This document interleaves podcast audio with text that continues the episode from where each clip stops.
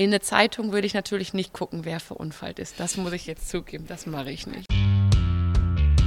Mir geht es erstmal darum, dass das Kind generell Spaß am Sport hat, Spaß an der Bewegung. Der Podcast über Sport und Inklusion. Bis sie definitiv im Verein drin sind oder ihre Sportart ähm, gefunden haben, da bis dahin betreue ich sie dann. Hintergründe, Interviews und Geschichten. Alles Para. Also ich glaube, dass wir aus dem Parabereich, aber auch der olympische Bereich voneinander noch lernen können und auch lernen müssen. Folge 22 von Alles Para, Dorian. Schnapszahl. Ich weiß noch, als ich 22 war, habe ich mal so eine doppelte Schnapszahl Geburtstag gemacht. Alkohol lassen wir lieber weg heute, aber. Alkohol lassen wir weg. Äh, ich verrate jetzt auch nicht, dass bei dir demnächst der nächste Schnapsgeburtstag ansteht. ja, 55 schon. ähm, nee, also wenn, dann stoßen wir irgendwann mal mit einem Bierchen auf die 22 an, aber jetzt äh, erstmal zu äh, dem Inhalt dieser Folge. Spannendes Thema und äh, vor allen Dingen eine spannende Gesprächspartnerin. Und zwar reden wir mit der ersten Talent-Scoutin im deutschen Parasport. Das sagt man tatsächlich so. Ja, haben wir nachgeguckt. Äh, heißt, heute sprechen wir nicht mit einer Person, die Medaillen sammelt, sondern einer, die die eigentlich zukünftige Paralympic-Siegerinnen und Sieger entdecken und formen will. Wir sitzen hier zusammen, äh, tatsächlich auch äh, in, in, in Live und in Person, äh, in einer Kölner Turnhalle mit Lina Neumeier äh, die tatsächlich hauptamtlich seit äh, gut zweieinhalb Jahren als Talentscoutin des BRSNW arbeitet, also beim Behinderten- und Reha-Sportverband in NRW. Hallo Lina, schön, dass du da bist. Hallo ihr beiden, ja, äh, danke, dass ich äh, in eurem Podcast sein darf. Paris 2024 welcher Athlet, welche Athletin äh, steht dann da auf dem Treppchen, den du vielleicht entdeckt hast? Da fangt ihr mit einer richtigen Frage äh, zu Beginn an. Kann ich euch jetzt gerade noch nicht sagen. Okay, wir skippen. Los Angeles 2028. Wir gehen das jetzt so, so gnadenlos durch. Hast ein bisschen mehr äh, zeitlichen Vorlauf sozusagen jetzt. Danke, nett von euch mit meinem zeitlichen Vorlauf. Muss ich, glaube ich, auch wieder passen. Also finde ich ganz, ganz schwer zu sagen, egal ob 24 oder 28 oder 32. Äh, generell ist ja Thema Sport, äh, Talentsichtung, Talentförderung ein Prozess, der Zeit benötigt, Entwicklung benötigt und demnach finde ich es total schwer. Auch wenn ich mir jetzt so unseren Landeskader, unser Talentteam angucke, könnte ich nicht sagen, wer steht auf dem Treppchen oder wen sehen wir in Paris oder in Los Angeles. Aber das heißt ja übersetzt, du hast äh, schon Talente äh, gesucht und gefunden, die jetzt auch in eurem Talentteam sind. Und äh, zumindest mal das Potenzial aus jetziger Perspektive haben. Genau, definitiv. Also direkt äh, 2019 habe ich einen Jungen äh, in die Leichtathletik vermittelt und auch durch die Schnuppertage, die ich regelmäßig äh, anbiete, ja, füllt sich das Talentteam in den einzelnen Hauptsportarten, die wir hier in NRW anbieten, äh, regelmäßig und dann letzten Endes ist es die, die Entwicklung und äh, das Training, was sich dann hoffentlich auszahlt, dass es dann nach Paris oder Los Angeles geht. Genau, du hast gerade schon Schnuppertage angesprochen. Erklär doch mal, wie du das genau machst, weil man kennt das sonst, oder ich kenne es jetzt immer nur stumpf gesagt, so aus dem Fußball. Irgendein Scout geht an irgendeinen Platz, guckt sich Spieler an, guckt sich Spieler, Spielerinnen an, entdeckt Talente und holt sich die dann ran, meistens in Dorfvereinen für die größeren Vereine. So viel Auswahl und so einfach ist es ja bei dir dann nicht. Wie gehst du die ganze Sache an? Genau, also letztendlich bin ich natürlich auch äh, auf dem einen oder anderen Wettkampf äh, unterwegs und gucke da, äh, wen man so sichten kann. Letzten Endes habe ich dann aber 2019 diese Schnuppertage ins Leben gerufen, weil es mir am Herzen lag, dass die Kinder einfach Sportarten ausprobieren und einfach auch ja das Interesse wecken. Und demnach gibt es in regelmäßigen Abständen in NRW verteilt die Schnuppertage, wo man einen Tag lang die Sportart testen kann, gemeinsam mit unseren Athleten, mit unseren Trainern. Und wenn einem die Sportart gefällt, dann suchen wir im Prinzip den passenden Verein oder ähm, laden das Kind, die Familie beispielsweise mal zu einem Lehrgang in der Sportart Sportart ein und schauen dann, wo der Weg hingeht. Und wie erkennst du ein Talent? Also wenn du jetzt auf Wettkämpfen bist, du hast es ja gesagt, machst du auch, sind es dann einfach immer die, die am erfolgreichsten abschneiden? Wahrscheinlich ist es aber ja mehr als das. Also ist es manchmal vielleicht einfach nur ein gewisses Bewegungstalent, dass man merkt, okay, da kann mit seiner Einschränkung einfach sehr gut noch umgehen trotzdem? Genau, also da ist die Spanne auch recht groß. Also ne, mir geht es erstmal darum, dass das Kind generell Spaß am Sport hat, Spaß an der Bewegung, weil ohne Spaß ist relativ auch schnell Ende im Gelände. Ähm, aber dann ist einfach eine beim Laufen beispielsweise oder beim Sprung Rhythmusgefühl, äh, eine Form von Bewegung, ähm, wie, ja, wie geht er auch vielleicht mit seiner ähm, Behinderung äh, dann im Prinzip um. Beim Tischtennis ist es beispielsweise auch Hand-Augen-Koordination, äh, wie hält er den Schläger, wie trifft er vielleicht den Ball. Beim Schwimmen, wie ist eine Wasserlage, ähm, wie gleitet er durchs Wasser. Also das kommt immer so ein bisschen auch auf die Sportart drauf an. Und genau da ist jetzt die Frage, was denn deine? Also du musst ja dann wahnsinnig viele kennen oder musst ja, also Regeln weiß ich nicht, aber zumindest genau sowas, Bewegungsabläufe, äh, Techniken und so, musst du ja einen Überblick haben über alle möglichen Sportarten und Bescheid wissen. Ja, das ist ja das Gute, dass ich ja nicht alleine bin. Ich kann ja immer auf, unser, auf unsere Landestrainer zurückgreifen oder auf im Prinzip die sportartspezifischen Trainer, ähm, wo ich dann mir, die mir mit Rat und Tat zur Seite stehen. Also das Team drumherum, was wir beim BRSNW haben, das ist halt schon echt äh, Gold wert, ähm, weil letzten Endes haben wir in NRW sechs äh, Sportarten und da ist natürlich die Bandbreite relativ groß und ausgiebig und in jeder Sportart spielt natürlich irgendeine andere Fähigkeit eine besondere Rolle und ohne die Trainer wäre ich dann schon aufgeschmissen. Also, aber das macht wiederum meinen Job so spannend, dass ich einfach sechs Sportarten habe, wo ich sichten kann und wo ich mich selber auch hin und wieder auch mal neue Erfahrungen sammeln kann. Und in welcher sichtest du am liebsten? Also macht das irgendwie einen Unterschied für dich, ob du dir einen Leichtathletik-Wettkampf anschaust? Ich meine, da hast du dann auch noch vers verschiedenste Disziplinen ähm, oder jetzt Tischtennis zum Beispiel. Die Frage ist natürlich schon gemein ein bisschen. Wir sind ja nicht hier äh, auf Kuschelkurs, ne? ähm, nein, das kann ich gar nicht so sagen, in welcher Sportart ich am liebsten sichte. Also Schnuppertage mache ich in allen äh, Sportarten gerne, weil es einfach ne, ich dann auch mit den ganzen Trainern oder, oder ganzen verschiedenen Trainern zusammenarbeiten kann und man immer irgendwie was Neues lernt, was Neues kennenlernt. Also ähm, nee, eigentlich nenne ich, ich bin sehr neutral und sichte in allen sechs sehr gerne und mache für alle sechs Sportarten gerne was. Die diplomatische Antwort quasi. Das musste kommen, ja. nach, nach, nach, dem einführenden Satz, das ist aber sehr gemein. genau. Du bist aber ja für die Schnuppertage jetzt nicht nur in einer Stadt unterwegs, sondern in NRW und jetzt war zwar gerade auch oder ist ja auch noch Pandemie, das heißt, man ist nicht ganz so frei, aber so sonst, wie viel bist du unterwegs? Wie viele Tage im Jahr bist du eigentlich im Büro und wie viele bist du im Auftrag des Scoutings unterwegs? Interessante Frage. Also ich habe es wirklich mal noch gar nicht äh, ge gezählt oder zusammengerechnet, wie viele Tage ich unterwegs bin. Scouting fängt aber bei mir ja schon im Büro an. Heißt im Prinzip zu Kliniken Kontakt aufnehmen, zu Schulen Kontakt aufnehmen, ähm, Familien, die mich kontaktieren. Also da fängt, also eigentlich fängt bei mir im Büro auch schon die Scouting-Arbeit oder die Vorarbeit an und dann der Besuch an Schulen in Vereinen ist dann im Prinzip der darauf folgende Schritt. Du machst das ja tatsächlich in Deutschland als einzige hauptamtlich im Parasport. 40-Stunden-Woche oder sind es dann am Ende doch wieder mehr? 50, 60 Stunden? Nein. So wie bei Juristen zum Beispiel. Nein, nein. Es ist nein, nein. nein, es ist, ist dieses äh, Stundenkontingent, was du gerade genannt hast. Klar, Wettkämpfe sind natürlich am Wochenende, aber das äh, dann wird halt unter der Woche mal ein bisschen weniger und dafür das Wochenende ähm, gemacht, genau. Und der Austausch mit den äh, anderen ähm, Talentscouts in Deutschland verteilt, also der ähm, Verband in NRW war der erste, der dich sozusagen angestellt hat und dann haben aber ja nach und nach die anderen Landesverbände nachgezogen. Halt nicht mit hauptamtlichen äh, Scouts, aber trotzdem mit Scouts. Wie, wie funktioniert da so der Austausch? Also Lernt man da voneinander? Kann man da voneinander lernen? Oder wie muss ich mir das vorstellen? Genau, also ähm, aufgrund der Pandemie haben wir es bis jetzt wirklich noch nicht geschafft, uns mal live und in Farbe zu treffen. Aber alle drei Monate, manchmal sind es auch vier Monate, äh, treffen wir uns immer den ersten Freitag im Monat per Zoom und machen da im Prinzip dann so ein bisschen unseren Austausch. Und gerade planen wir, dass wir uns dann im Februar alle mal äh, bei einer Veranstaltung zusammentreffen, um uns da auszutauschen Genau, und da funktioniert dann der Austausch schon echt gut, dadurch, dass wir uns halt drei oder ja, alle drei, alle vier Monate dann per Zoom treffen, ja. Kommen wir zu unserem ersten kleinen Spielchen, was wir in all unseren Folgen hier haben. Erster Verlierer oder zweiter Gewinner? Stellen dir einfach mal äh, zwei Entweder-Oder-Fragen oder Begriffe und äh, du musst dich für einen entscheiden. Bist du bereit? Ja, der Druck steigt. Ins Unermessliche. Büro oder unterwegs? Unterwegs. Junges Talent oder Spätzünder? Junges Talent. Scout oder Eastpack? Eastpack. Düsseldorf oder Köln? Köln. Blau oder rot? Rot. Fleisch oder Veggie? Veggie. Scouten oder selber sporteln? Beides. Weihnachten oder Ostern? Ostern. Echt? Das hätte ich im Leben nicht erwartet.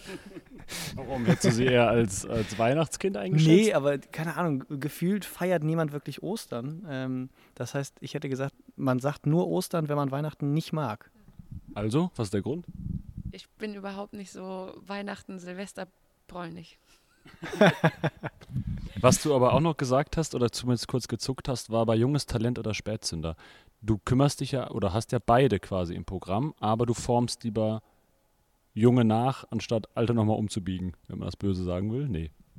Ja, Spätzünder, deswegen habe ich auch gezuckt, sind ja gegebenenfalls auch unsere klassischen, was heißt klassischen, wir nennen sie Quereinsteiger, heißt sportliche Vorerfahrung, dann auf einmal beispielsweise an Krebs erkrankt oder Motorradunfall, Autounfall, sitzt im Rollstuhl.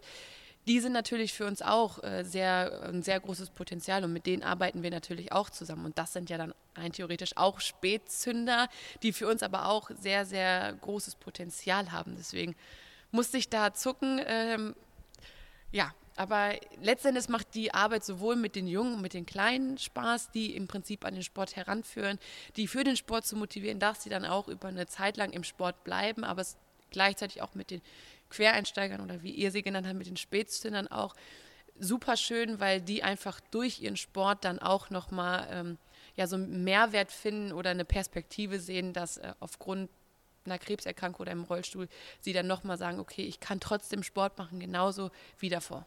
Und die achtjährige Lina ist mit dem Eastpack zur Schule gegangen. Nee.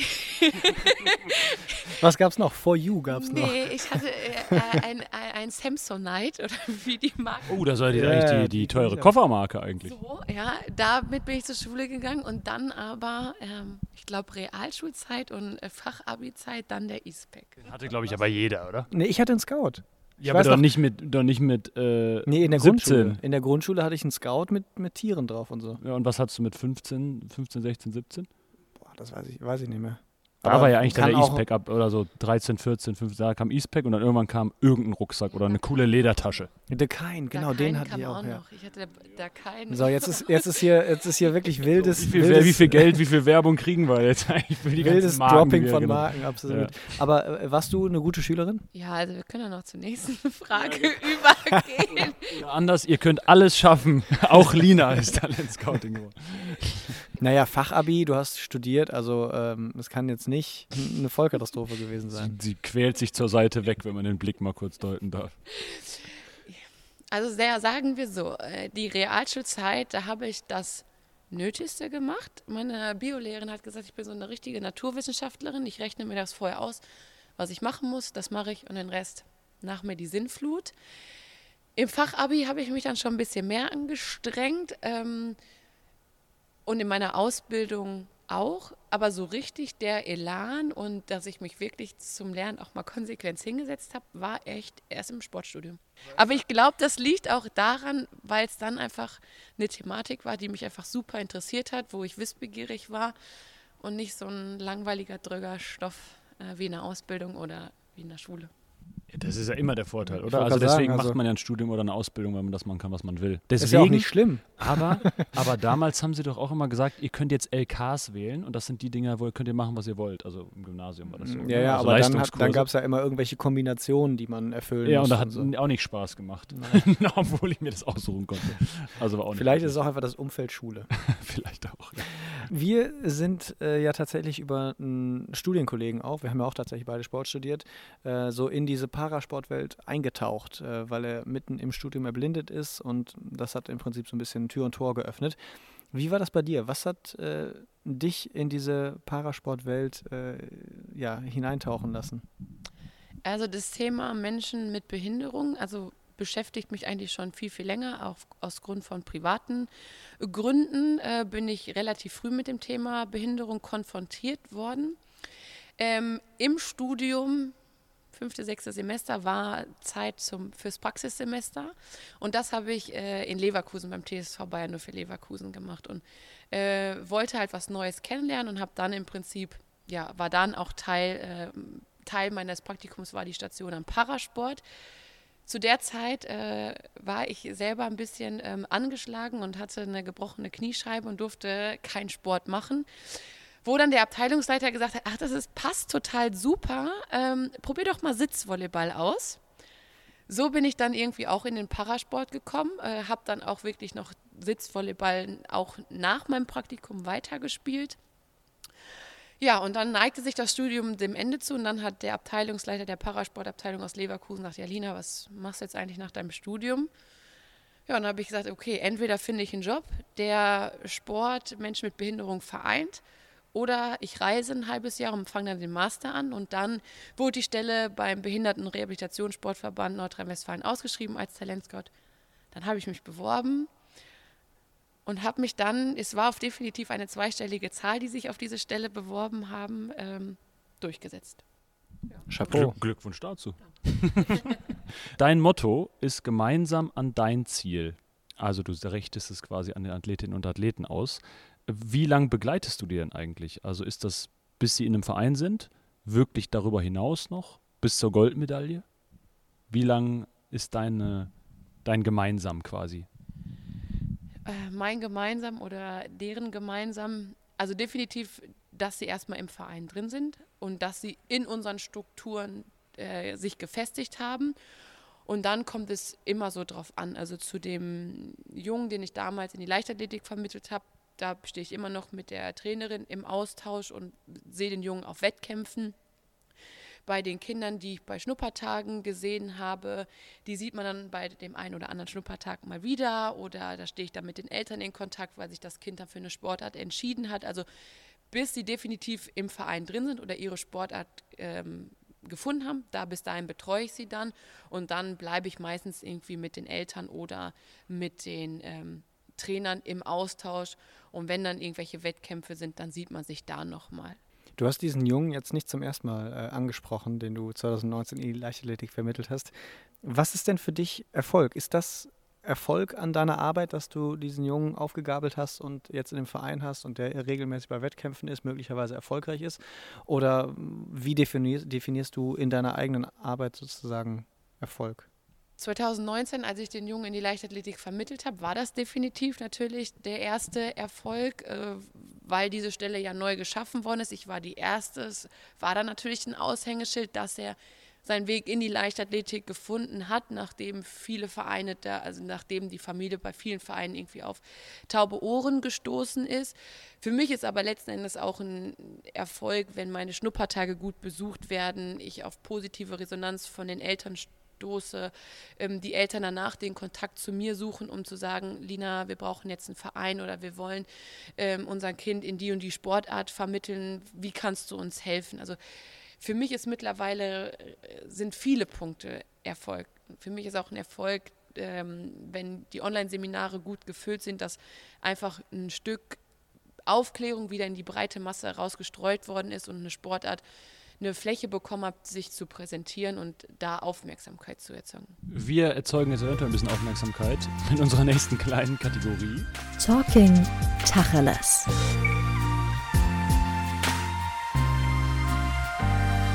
Die heißt nämlich Talking Tacheles. Da geht es darum, dass wir vielleicht Sachen oder Fragen stellen, die uns ein bisschen unangenehm sind, aber möglicherweise auch dir. Das äh, zeigt sich dann in der Frage äh, wo wir zumindest auch die Chance sehen, mal Fragen zu stellen, die vielleicht nicht alle so fragen würden. Und apropos auch äh, Kinder, Jugendliche, die du ja scoutest und die du dann vermittelst an Vereine, wie bist du denn da eigentlich glaubhaft? Also du hast selbst keine Beeinträchtigung und ist schon passiert, dass dann Leute kommen und sagen, ja, äh, was willst du mir denn hier sagen, wie ich richtig, ob ich gut schwimmen kann oder nicht? Äh, du kannst doch gar nicht nachvollziehen. Ist sowas schon mal passiert oder ist das überhaupt kein Problem in deinem Job? Nee, ist eigentlich überhaupt gar kein Problem. Also ich, ich Hast du darüber schon mal Gedanken gemacht denn? Ja, mir wurde die Frage auch schon mal gestellt, äh, ne, wie ich das vermittel, weil ich ja selber keine Beeinträchtigung habe. Ähm, aber bis jetzt äh, bin ich sehr anscheinend sehr glaubwürdig oder mache meinen Job gut, ähm, bringe dann so viel Elan mit oder ah, im Prinzip vielleicht auch oder bestimmt auch unser Trainerteam, was mir dann den Rücken stärkt oder als ähm, ja als BRSNW, wie wir auftreten, dass wir darüber einfach äh, die Präsenz haben, obwohl wir alle Trainer und auch ich als Scout äh, keine Behinderung haben, dass wir trotzdem Kinder, Eltern begeistern und motivieren können. Zweite Frage bei Talking Tacheles. Ähm, Simon Kunst ist äh, Torhüter der deutschen Para-Eishockey-Nationalmannschaft. Äh, und der hat uns erzählt in der Folge, in Folge 9, als wir mit ihm gequatscht haben, dass er natürlich auch mal so ein bisschen auf der Suche nach neuen äh, Mitspielern sozusagen ist und da in der Zeitung gerne mal äh, guckt, ob es irgendwelche Unfälle gab, ob irgendwer verunfallt ist. Klingt erstmal ein bisschen makaber, aber mal Hand aufs Herz. Also, wenn du den ersten Schock verdaut hast, wenn jemand verunfallt ist, egal äh, in welchem Alter möglicherweise auch, denkst du dann schon im zweiten Gedanken vielleicht auch an den Job, das könnte ja vielleicht irgendwie ein Talent äh, für dich sein? das klingt erstmal abwegig, aber ähm, wir, wir, haben ja den Beweis von Simon Kunst. Genau, es können ja junge Leute sein, die, äh, du hast eben auch von Motorradunfällen schon gesprochen, wo sowas passiert und man sagt, ja, die wollen weiter Sport machen, nur wie machen sie es dann? Ja, es, letzten Endes, äh, wie ihr das schon sagt, das ist halt schon so ein bisschen ähm, makaber und ne, dass man da auch manchmal schlucken muss.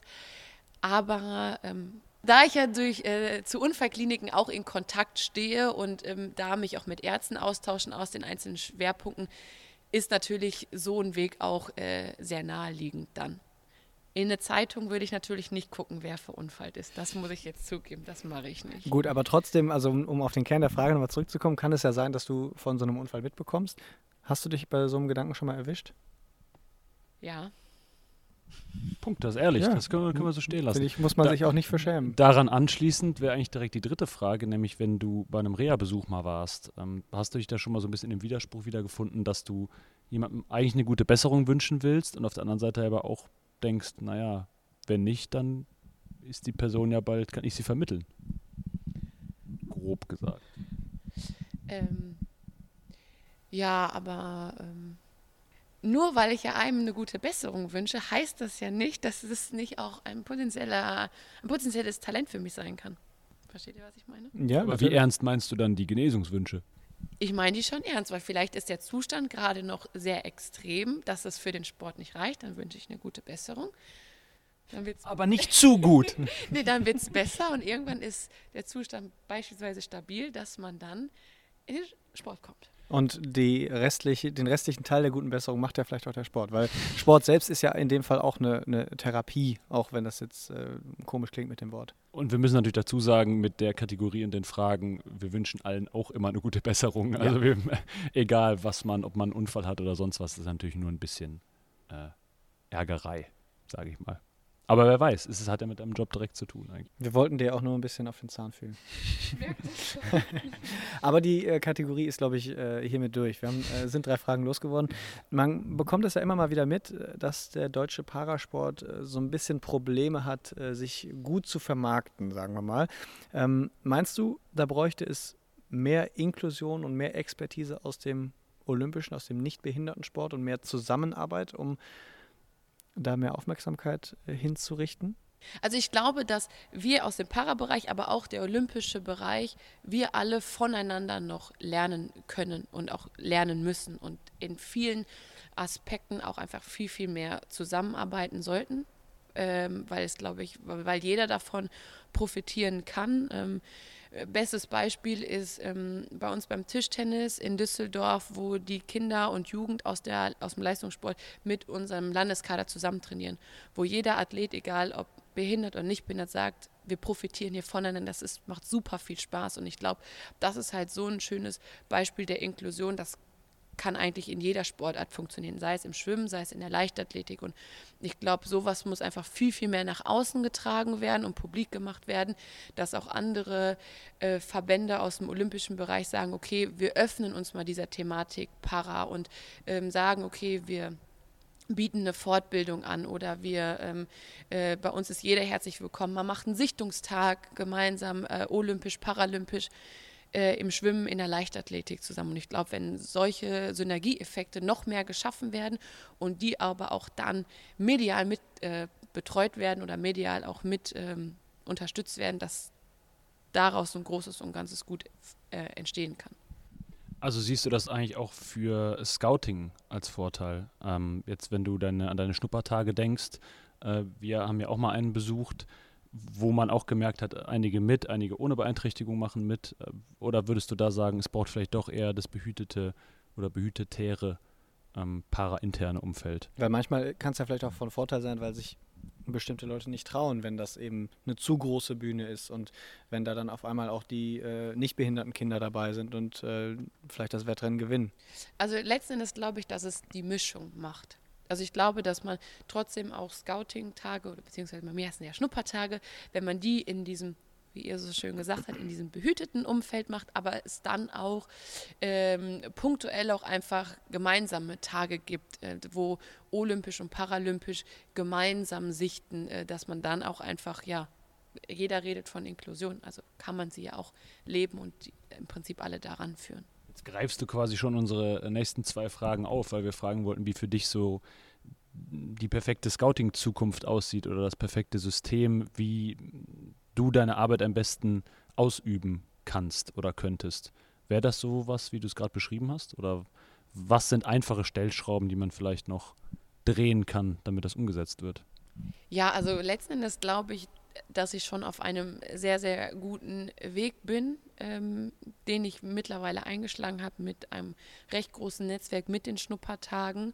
Ähm, so wenn ich jetzt mal so ins Jahr 22 oder auch 23 schaue, würde ich mir natürlich wünschen, dass man auch hinbekommt, mal große Scouting-Tage oder große Talenttage, Schnuppertage, wie man das Kind dann nennen mag, äh, dass man sagt, okay, ähm, ein olympischer Verband, sei es für die Leichtathletik, für Schwimmen, fürs Tischtennis, sagt, okay, wir machen einen Scouting-Tag sowohl olympisch als auch paralympisch äh, zusammen. Ich glaube, das hilft ungemein weiter, aber ich glaube letzten Endes auch, dass alles steht und fällt auch mit der Aufklärungsarbeit, sowohl in Schulen als auch in Kliniken, als auch in Reha-Zentren, aber beispielsweise auch äh, bei Universitäten oder in Kindergärten. Also letzten Endes fängt es ja recht früh an und Kinder im Kindergarten, im letzten Kindergartenjahr sind ja für uns auch schon äh, Gold wert. Und auch an Hochschulen oder an Universitäten gibt es bestimmt den einen oder anderen, der mit einer Behinderung ähm, dort studiert, der auch in den Sport möchte. Und wenn du jetzt mal träumen darfst, welche Rolle spielst du dabei? Bist du weiterhin die Talentscoutin oder bist du irgendwann die Chefin der Talentscout-Abteilung? Gerade fühle ich mich in meiner Rolle äh, sehr wohl, dass ich nur für NRW zuständig sein darf und kann. Wenn ich jetzt mal spinnen darf und träumen darf, wäre das natürlich auch mal, also könnte ich mir das halt auch gut vorstellen, im Prinzip. Äh, Oberhand über alle Tal Talentscouts zu haben, das, das wäre schon schön. Mhm. Sagt Dina Neumeier. Einzige hauptamtliche Talent-Scouting in Deutschland. Äh, vielen Dank fürs Gespräch. Sehr, sehr gerne. Es war mir ein Vergnügen. Wenn ihr jetzt äh, Nachwuchs im Parasport seid oder eine Beeinträchtigung habt und äh, Parasport ausprobieren wollt, an einem der äh, Schnuppertage teilnehmen wollt, äh, dann könnt ihr euch natürlich bei Lina melden. Einfach am besten einmal bei uns, allesparapodcast.gmail.com, eine Mail hinschreiben. Die äh, Mailadresse ist ja schon bekannt. Wir leiten das dann auf jeden Fall alles entsprechend weiter. Und ansonsten kennt ihr das Spiel, was äh, unsere Kanäle angeht, ähm, also sowohl Social Media als auch bei den Streaming-Plattformen. Gerne abonnieren, liken, teilen und so weiter. Dann können wir unseren Beitrag für Scouting vielleicht ja sogar auch leisten, wer weiß. Bevor wir abschalten, bevor ihr abschaltet äh, und die Folge zu Ende ist, Lina, dir gebühren die letzten Worte. Dorian Aust und Philipp Wegmann sagen Tschüss. Wir sind raus und äh, melden uns mit Folge 23 dann wieder. Lina, du bist dran. Ja, vielen Dank, Dorian Philipp, äh, für das nette äh, Gespräch mit euch. Hat mir sehr gut gefallen. Ja, letzten Endes kann ich nur sagen, wenn ihr Fragen rund um den äh, Parasport habt, Einstieg in den Parasport, meldet euch sehr gerne bei mir. Ich bin für jede Idee, für, für jede Frage offen und freue mich auf äh, viele neue Nachwuchstalente. Wie baut man eine harmonische Beziehung zu seinem Hund auf? Puh, gar nicht so leicht. Und deshalb frage ich nach, wie es anderen Hundeeltern gelingt, beziehungsweise wie die daran arbeiten. Bei Iswas Dog reden wir dann drüber. Alle 14 Tage neu mit mir, Malte Asmus und unserer Expertin für eine harmonische Mensch-Hund-Beziehung, Melanie Lippisch. Iswas Dog mit Malte Asmus. Überall, wo es Podcasts gibt.